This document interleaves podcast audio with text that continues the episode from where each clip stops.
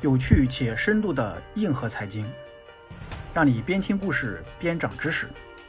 大家好，欢迎收听饭桶戴老板音频版节目，我是戴老板，每周三十分钟，帮你开车或睡前抓住零碎时间听故事学知识。欢迎收听有趣且深度的硬核财经，在下一轮。本期为你带来投资的内圣和外王，作者。戴老板，一八一五年六月十八号黄昏时分，滑铁卢的厮杀声逐渐沉寂，硝烟尚在战场上弥漫，但历史的长河已然在这里改道。几个小时前，拿破仑军队在这里全线溃败，伟大的法兰西皇帝彻底谢幕。由于交战双方还在乘胜追击和溃退逃命。因此，这条即将震惊全球的消息仍然被禁锢在方圆十几公里的范围内。而从巴黎到马德里，从开罗到莫斯科，无数人都在屏息等待这条改变欧洲历史的消息传来。在伦敦，皇家交易所里挤满了焦灼的人群，因为战局的胜败会极大的影响英国国债的价格。滑铁卢距伦敦仅三百六十多公里。但对于当时的交通状况而言，寄送一封信到伦敦需要整整一周时间。毫无疑问，此时消息传递的速度价值连城，哪怕早一个小时，也意味着一大笔财富。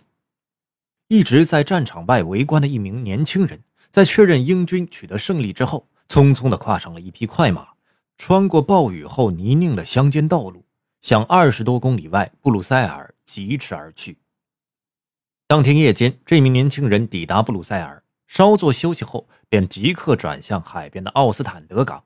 那里有一艘属于罗斯柴尔德家族的船正在整装待发。当这艘船接到这名疲惫的年轻人起航向英国出发时，威灵顿公爵派遣通报胜利消息的特使才刚刚从滑铁卢启程。一天后，船在一片大雾中抵达了英国福克斯顿港。身穿黑色翻领大衣的内森·罗斯柴尔德已在此等候多时，在港口详细听取了汇报后，他几乎没有任何的犹豫，立马决定快马加鞭前往伦敦皇家交易所。在路上，一个完整的交易方案在他的脑子里逐渐成型。到达交易所后，内森·罗斯柴尔德开始了他的表演。他先是背靠着一根柱子，装出痛苦的表情。下令将价值数万英镑的英国公债抛售。交易所大厅里察觉到了内森的反常，在看到他绝望的样子后，如梦初醒的开始尖叫：“英国输了！”恐慌开始弥漫交易大厅，所有人都在疯狂的抛售公债。当债券暴跌到票面价格的百分之五的时候，一股资金悄无声息的在收集筹码。旁观这一切的内森·罗斯柴尔德面无表情。二十一号晚上十一点，威灵顿报捷的信使终于赶到了伦敦，向正在开会讨论军情的大臣们通报了反法联盟胜利的消息。这比罗斯柴尔德足足晚了几十个小时。第二天，英国大胜的消息传遍全国，公债价格飙涨。已经暗中收集了大量筹码的内森·罗斯柴尔德趁机全部套现，攫取了巨大的利润。这个故事被传颂多年，但无论故事被如何包装，这一场债券之战的内核只有两个：信息优势和人性弱点。想要在金融行业里数钱，一是要建立信息的优势，要么比别人迅速，要么比别人深度；二是要建立心灵的优势。要么克服人性弱点，要么利用人性弱点。当代投资者建立信息优势的缘起，可以追溯到一八三零年夏天那些在纽约证券交易所楼顶上冒着烈日挥舞旗帜的古怪行为。我们先来说第一部分：重塑强接。现代通信技术尚未发明前的年代，是木星诗里的那个车马邮件都慢。一生只够爱一个人的年代，慢到现代人无法想象。比如，一八四八年加利福尼亚发现金矿后，这条让全美疯狂的消息，连带着一块二十磅重的矿石，花了七十八天才从东海岸送到华盛顿白宫波尔克总统的桌前。而在1840年的鸦片战争中，林则徐关于英国舰队出没的奏章用了一个月才从广州送达北京。等道光皇帝看完，浙江定海已经沦陷了十二天了。华尔街从未放弃提高通信速度的努力。1830年。纽约证券交易所为了向费城传递股票价格的消息，琢磨出一种笨办法：每隔六到八英里就安排一个人站在高处，配备旗帜和望远镜。第一个人站在纽交所的楼顶上，挥舞旗帜传递股价；第二个人用望远镜观察到后，也用旗语传给下一个人。通过这种方式，信息传到费城只需三十分钟。虽然这种人肉烽火台的费用高昂，连政府都用不起。但当时纽交所的股票交易旺盛，股价涨跌代表巨大利益，投资者不吝一掷千金。从这时，人们开始意识到，通信技术和金融信息天然有着紧密结合的基因。毕竟，赚钱才是人类永恒的需求。在古代，通衢便利的要冲通常会诞生一些繁华的商铺；在现代，汇通四方信息的城市必然能孕育金融中心。纽约率先意识到了这一点。在美国建国后，港口城市纽约的金融业虽然发达，但并非美国的金融中心。波士顿、费城、旧金山等城市同样有着发达市场。由于距离遥远，当纽约的价格信息通过旗语或者邮递驿站传递到这些城市的时候，已经过期。这些城市保持相对独立。不受纽约的控制。现代电报发明后，纽约率先筹划费城的电报路线，并于1846年1月运营投入。电报虽然昂贵，十个单词要收费25美分，但受到华尔街的热烈追捧。前四天收入高达100美金，远高于同期华盛顿到巴尔的摩的路线。尝到商业甜头后，纽约开始疯狂修建电报网络，延伸到各地的线路多达11条。华尔街是电报网络的最大主顾，有银行每天要发六到十条电报，还有公司每年要花超过一千美金的电报费。这种变化影响深远。随着电报的铺设不断扩张，越来越多的城市被纽约的影响力所吞噬。只要能比别人快一秒，钱从来都不是问题。从笨拙的旗语和昂贵的电报开始，华尔街一向是前沿技术的弄潮儿。一八六七年。历史上第一台股票自动报价器诞生了。这种机械装置能够把电报传来的股票价格自动打在纸袋上，实现实时报价。一八七六年，亚历山大·贝尔发明了电话，信息量和及时性远超电报，因此在两年之后，昂贵的电话系统就出现在纽交所，极大的缩短了投资商和经纪人之间的交流速度。华尔街的投资大鳄。对先进的通信技术非常敏感，敢于在这些新玩意儿上砸钱。比如号称百年美股第一人的杰西·利弗摩尔，既擅长利用电报传输的时延，人为制造价格波动进行套利，也热衷花费巨资租用电话线路，获取远快于公众的第一手信息。但随着电报、电话甚至电视的普及，信息优势不再被有钱的大户所垄断。顶尖交易者们开始意识到，信息优势很重要，心灵优势也很重要。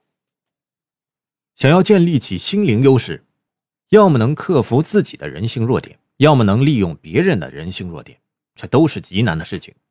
如果仔细总结各路投资大师的职业生涯，会发现他们做到了两点：第一，生活自律和交易自律同等重要；第二，用严格的自律来换取心灵的自由。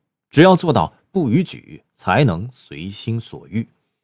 以利弗摩尔为例，这位高度自律的亿万富翁，每天十点就就寝，早上六点起床，起床后开始两个小时的阅读，几十年雷打不动。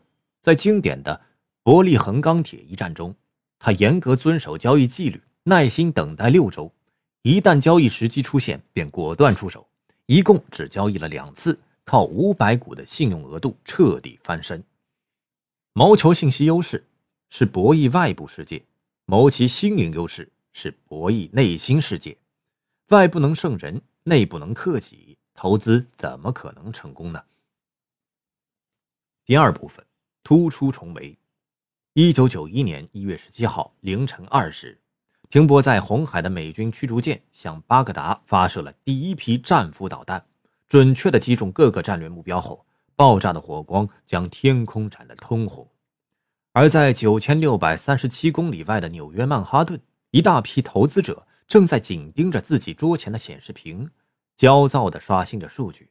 他们只关心一件事：原油价格能涨多少呢？战争在中东的心脏打响，势必会影响全球原油价格。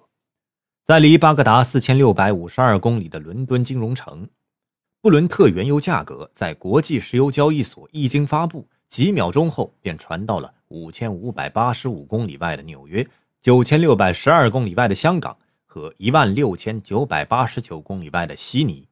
相比滑铁卢战争，此时全球同步的速度已经用秒来计算。伦敦金融城那些身着萨维尔街 Bespoke 西装的银行家，之所以能够跟科威特边境的一零一空降师士兵经历共同的焦虑。得益于八十年代开始的金融信息化革命。如果拉长历史来看，信息优势从豪门巨富的专属特权变成普罗大众的基础设施，主要发生在两个时间阶段：一个是十九世纪的下半叶，标志是电话、电报和无线电的产生，是金融信息传递的革命；另一个是二十世纪八十到九十年代，标志是计算机的普及，是金融信息处理的革命。在上世纪八十年代初，证券分析师的办公桌上往往是这么一排场景：排列整齐的六支二号铅笔紧贴着桌边的大摞白纸，一边架着两台电话，另一边垒着写满密密麻麻公式、数字、代码和字母的稿纸。从开盘到收盘，分析师从各类报纸栏目里检索信息，拿笔飞速计算着各项资产收益率。随着各类衍生品和复杂金融工具的出现，这种低效的人工运行模式显然已经不堪重负。一九八二年，一种叫做彭博终端的机器在美林证券被投入使用。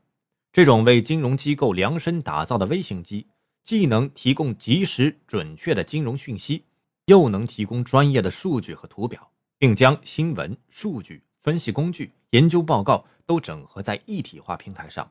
受到交易员的热烈欢迎。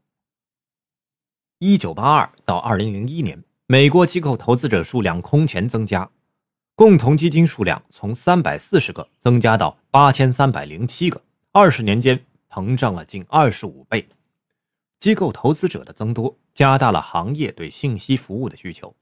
彭博公司逐渐成为全球最大的金融信息提供商，终端机占领了几乎所有专业投资者的办公室。甚至装到了投资者的家中。在美军轰炸巴格达的那个深夜，原油期货多头汤姆·巴索就是在家里洗澡时听到了彭博终端的警报声。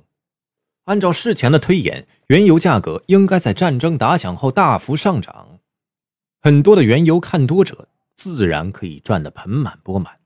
在美军发射第一枚导弹之前，原油价格已经从二十五美金一桶。飙涨到了三十二美金一桶，在战争打响的两个小时里，油价继续上涨，逼近三十五美金一桶，原油多头胜利在望。但就在他们松了口气，离开彭博终端去洗澡时，油价掉头之下，迅速跌到了三十美金一桶，而且还在继续下跌。听到警报声的汤姆·巴索连忙冲出浴室，被终端机上的数字所震惊，不顾衣衫不整，便匆忙打电话给同事。启动了之前准备好的止损策略，最后将损失控制在了百分之十五左右。到收盘时，价格已经跌至二十美元一桶，日内跌幅达到百分之三十五点五。叠加期货交易的高杠杆率，无数投资者被爆仓。到战争结束时，原油比开战之前还要低十美元一桶。多年后，汤姆·巴索回忆起那个惊心动魄的夜晚，总结道：“巴格达扔下的炸弹。”把我从芝加哥的浴室炸到了彭博终端的面前。日新月异的信息技术将全球金融市场变成了一个共同体，盈亏须臾可计，全球从此凉热。一个典型的曼哈顿对冲基金经理每天来到办公室，展现在面前的是一个纷繁而跳动的世界，二十个国家的证券指数、三百种商品期货报价、五千家上市公司的股票价格、八千只可交易的债券价格、上万条的全球讯息，在这种高密度的信息环境下，建立心灵优势是件不容易的事情。自律仍然是唯一的途径。债券之王比尔·格罗斯在这一方面就做得非常极致。他的办公室长期挂着偶像利弗摩尔的照片，借此提醒自己要时刻控制自己的情绪。格罗斯汲取了利弗摩尔的经验和教训，在生活和投资上均发展出一套高度自律的系统，借此打败情绪。在利弗摩尔的画像下面，还有一句他的格言：“投资人必须提防很多东西，尤其是自己。”为了克服自己的弱点，他每天的生活都高度自律。每天四点半起床，打开彭博终端看昨夜的行情和新闻。吃完早餐后，六点钟准时开车到公司，中间公司对面酒店做一小时瑜伽。四点钟债市收盘后，去乡村俱乐部练球，之后回家。七点半看一小时左右的书，然后上床睡觉。几十年如一日。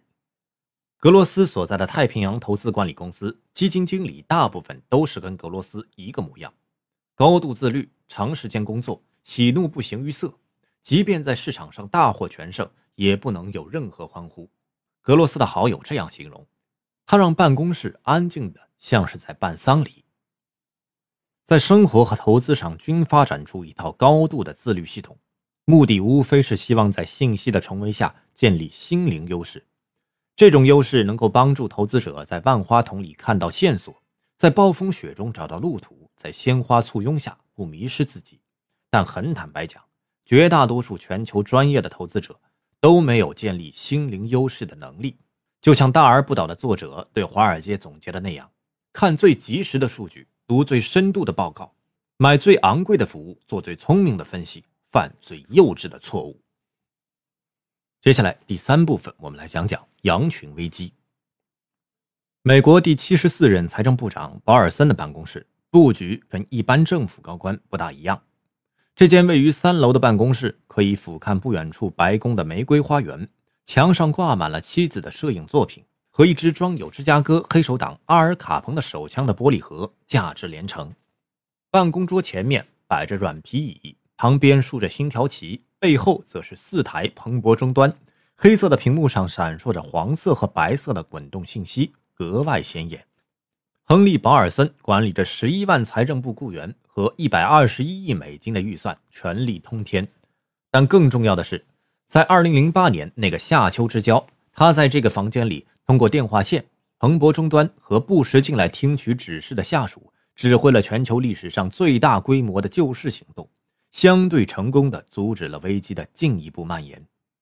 出任财政部长之前，保尔森是高盛集团的 CEO，是华尔街的老兵，因此比一般政客更能理解金融危机是如何产生的，也更能看清那些隐藏在数字背后的贪婪和人性。因此，当下属在财政部的办公室里问他为什么雷曼和 AIG 会如此愚蠢的时候，他回答道：“大家都在疯狂赚钱。”没人想停下来。保尔森的解释并不全面。事实表明，那些建立起心灵优势的人，尽管也收到相关波联，但基本都躲过了金融危机。巴菲特和芒格一直远离房地产市场。根据李路回忆，芒格在2006年就知道如何用 CDS 来做空房地产，只不过他不想赚这个钱。理由很简单，房地产市场最终肯定是政府买单。做空 CDS 赚的钱，本质上都是纳税人的钱。而无独有偶，比尔·格罗斯也早在2006年就察觉到了危机的气息。2006年，格罗斯开始投入大量资源进行房地产研究，派出几十个员工到全国调研。在得出泡沫严重的结论后，他果断开始抛掉高风险高收益的债券，开始迈进国库券这种低风险低收益的债券。这种收缩不是没有代价，他的业绩很快就掉到债基排名的后百分之二十五，受到众人的嘲笑。那段时间，格罗斯的精神压力极大，昔日把他捧成债券之王的各路媒体，此时都调转枪口对其大加讽刺，这让格罗斯一度陷入沮丧的循环中，甚至上班的时候都不敢搭电梯，改走楼梯。后来他回忆道：“那九个月真的非常悲惨，心情就像洋基队没打进棒球决赛一样失落。”但像比尔·格罗斯这种人毕竟是极少数。按照统计，有一万三千六百七十五家对冲基金获得了做空房地产市场的通行证，但仅有一百家机构做空，其中大部分还是为了对冲手上的不动产。只有极少数人，大于十个，小于二十个，直接对赌了房地产市场的崩溃。事实告诉我们，就像天赋和努力的辩证关系一样，绝大多数人都达不到。要靠心灵优势赚钱的资格，他们连最基本的信息优势都无法建立。尤其是那些常把“别人恐惧我贪婪，别人贪婪我恐惧”挂在嘴边的人，往往可能连自己重仓股的年报都没有认真看过。曾经有一个细节，就是接近成功的保尔森站在办公室窗前，望着远处的白宫，表情一脸凝重。这位曾经跟建行王行长一起参与过广东粤海集团重组的中国通，或许在想：我在中国的老朋友们是不是也会面临同样的问题呢？假如是他们，会怎么处理呢？他自己心里清楚，在毫秒级的全球同步时代，金融危机的冲击范围只会越来越广，但人性的逻辑却亘古不变，就是这门屠龙术，永远都不愁没地方用。